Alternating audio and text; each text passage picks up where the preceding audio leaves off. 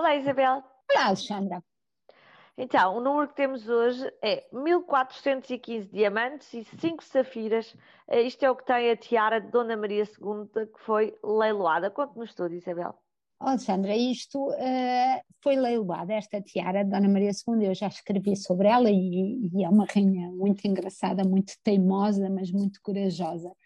E, e, Portugal não conseguiu comprar esta tiara, foi um leilão, apesar do diretor do Palácio da Ajuda, num mês conseguiu um mecenas no valor de um milhão de euros, uh, foi leiloada por um milhão, 1.6 milhões de euros.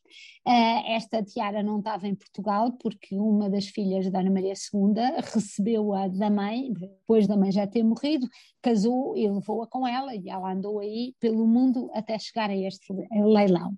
Mas a verdade é que uh, neste momento, e eu aconselho a que visitem no Palácio da Ajuda, há uma exposição sobre Dona Maria II, a princesa do Brasil, rainha de Portugal, que vale muito a pena visitar, e um, houve um português da Christie's, da, da Leiloeira, teve um, um, gesto de patriotismo e achou que esta, uh, que esta tiara, que foi comprada por um investidor estrangeiro, uh, conseguiu que, a, que, este investidor deixasse que esta, que esta tiara integrasse esta exposição da ajuda e as pessoas a pudessem ver durante a, a durante a exposição.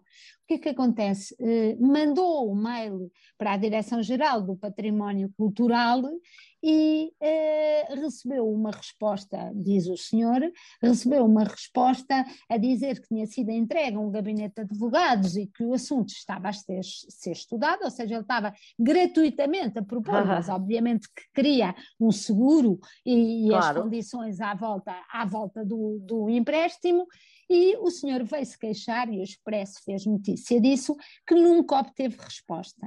E o Ministério da Cultura disse ao Expresso que nunca recebeu o e-mail, sendo que o próprio senhor veio dizer que tem a resposta uh, disto. É uma coisa Eu pergunto-me, Alexandra, como é que é possível, como é que é possível um, esta dificuldade, este, todo este esforço e esta burocracia? Vai, vai, pode ter a certeza, Alexandre, eu ponho as mãos no fogo que a resposta vai ser que nos tempos do Covid uh, houve um atraso porque as pessoas estão em teletrabalho ou outra coisa qualquer. E Oi, eu Isabel, já estou dúvida, mesmo cansada. Isabel, e está aqui outra coisa, na dúvida mentiram.